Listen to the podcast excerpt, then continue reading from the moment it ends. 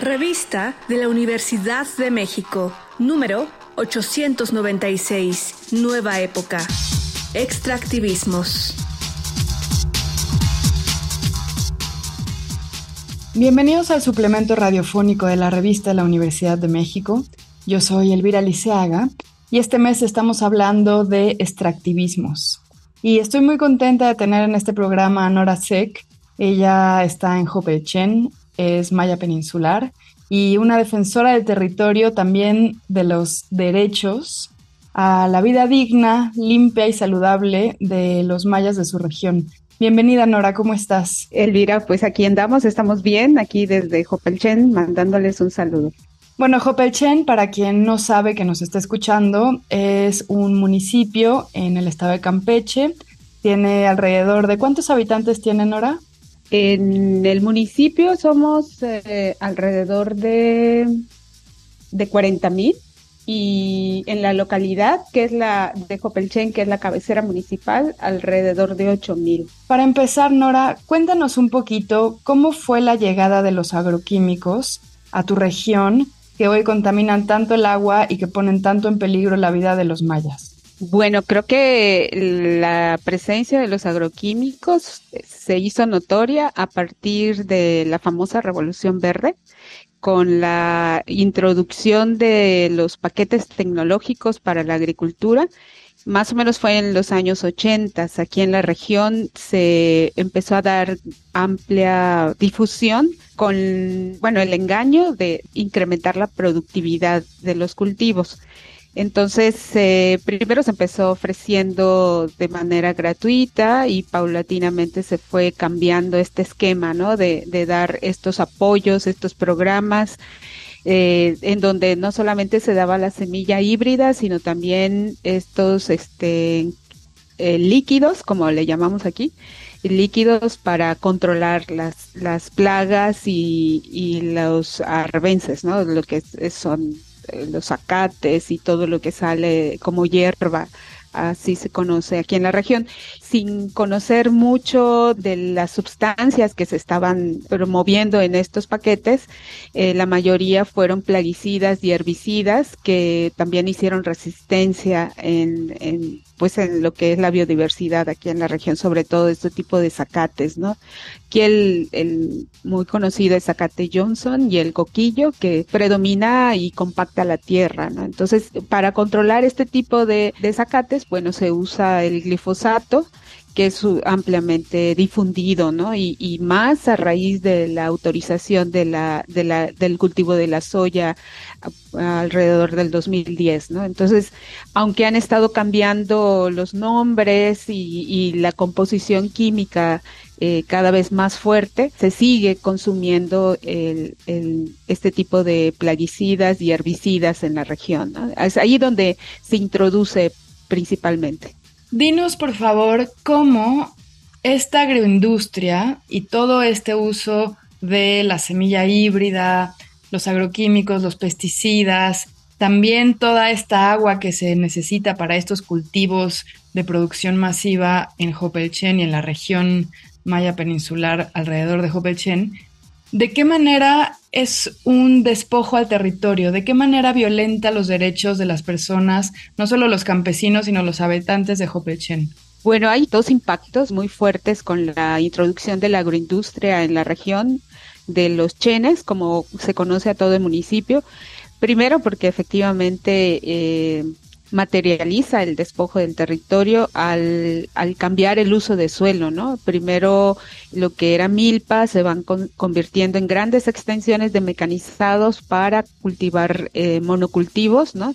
Primero iniciamos con el maíz híbrido y poco a poco eso ha, ha, cambiado con algunos cultivos como hortalizas que se dan en la región como la sandía, la papaya, el tomate, el chile, chile habanero y también maíz híbrido, ¿no? El cambio que se ha dado también ha cambiado la forma en cómo vemos el cultivar la tierra. Primero cultivarlo desde la época de nuestros abuelos para, para alimentos, para el consumo familiar y luego eh, con la introducción de estos monocultivos, eh, hacer agricultura principalmente para el comercio, ¿no? Y es ahí donde se empieza a dar este despojo al desplazar, por un lado, la milpa por estos cultivos y hacer creer a la gente y a los, a los campesinos y campesinas que no, no son redituables estos, el cultivo de la milpa, ¿no? Entonces al final, eh, pues el campesino y la campesina renta sus tierras o en el peor de los casos las vende, ¿no? Entonces,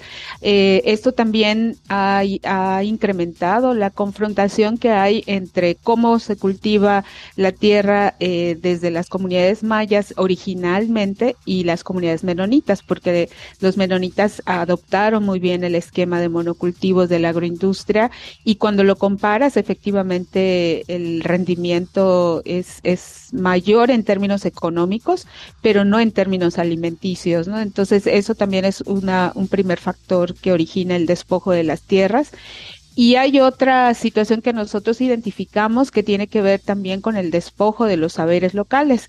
Eh, hay generaciones ya de jóvenes que sus papás eh, conocen de sus papás el cultivo eh, en monocultivo y ya no eh, conocen propiamente cómo sembrar milpa y eso nosotros lo identificamos como un despojo de los conocimientos y sobre todo pues las nuevas generaciones que ya no saben sobre manejo de fuego, sobre el cuidado de las semillas, sobre la biodiversidad que se da en la milpa ni, ni la conservación, pues este, se ven obligados a sembrar solamente monocultivos, ¿no? Y ese también es, eso se nos hace todavía más grave, ¿no?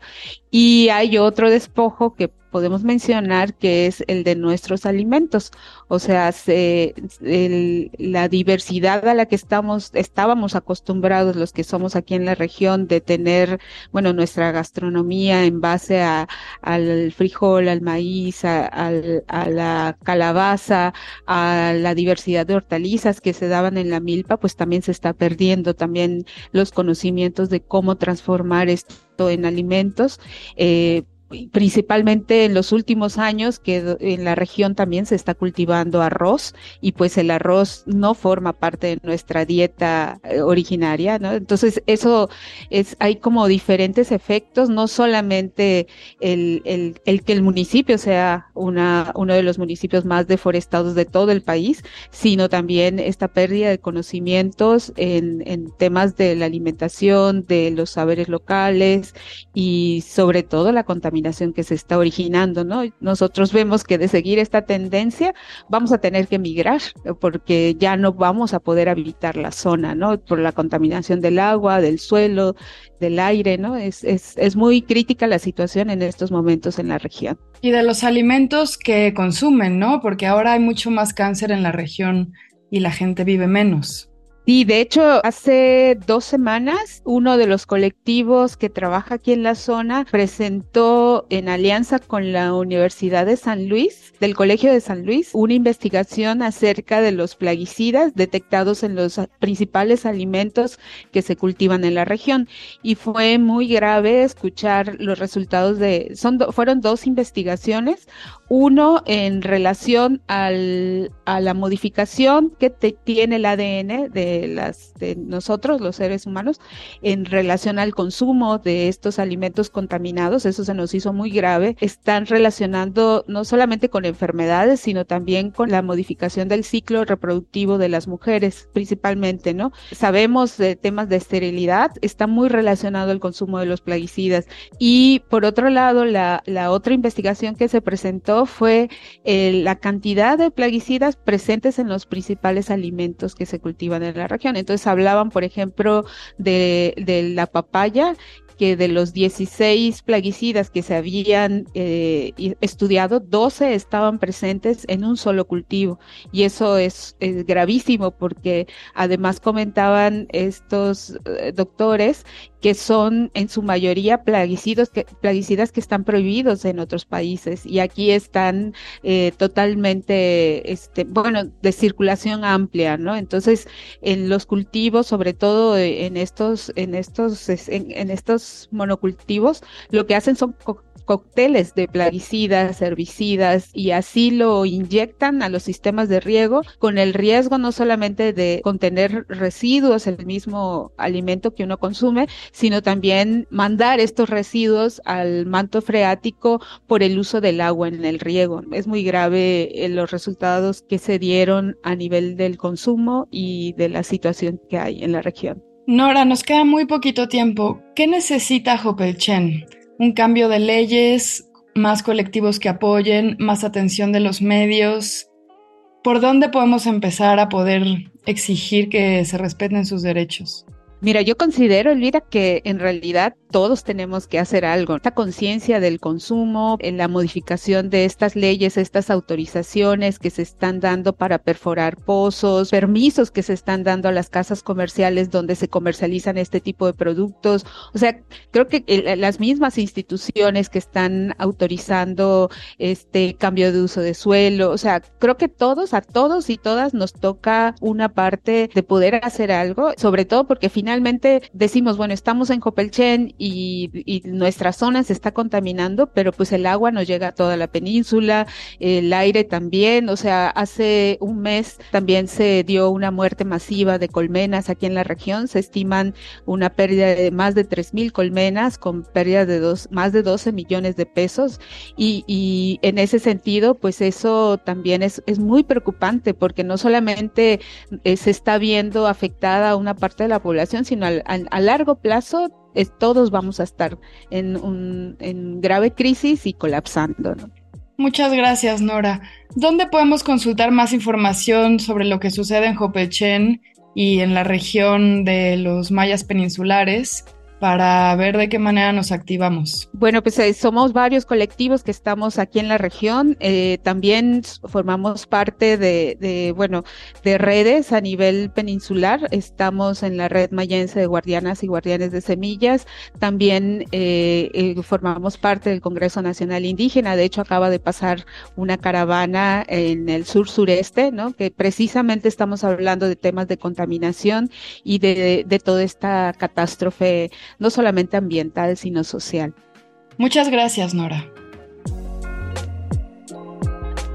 Hemos llegado al final del programa. Si quieren leer más sobre extractivismos, les recomendamos leer nuestra revista en línea o comprarla en todas las librerías de la UNAM y otras librerías.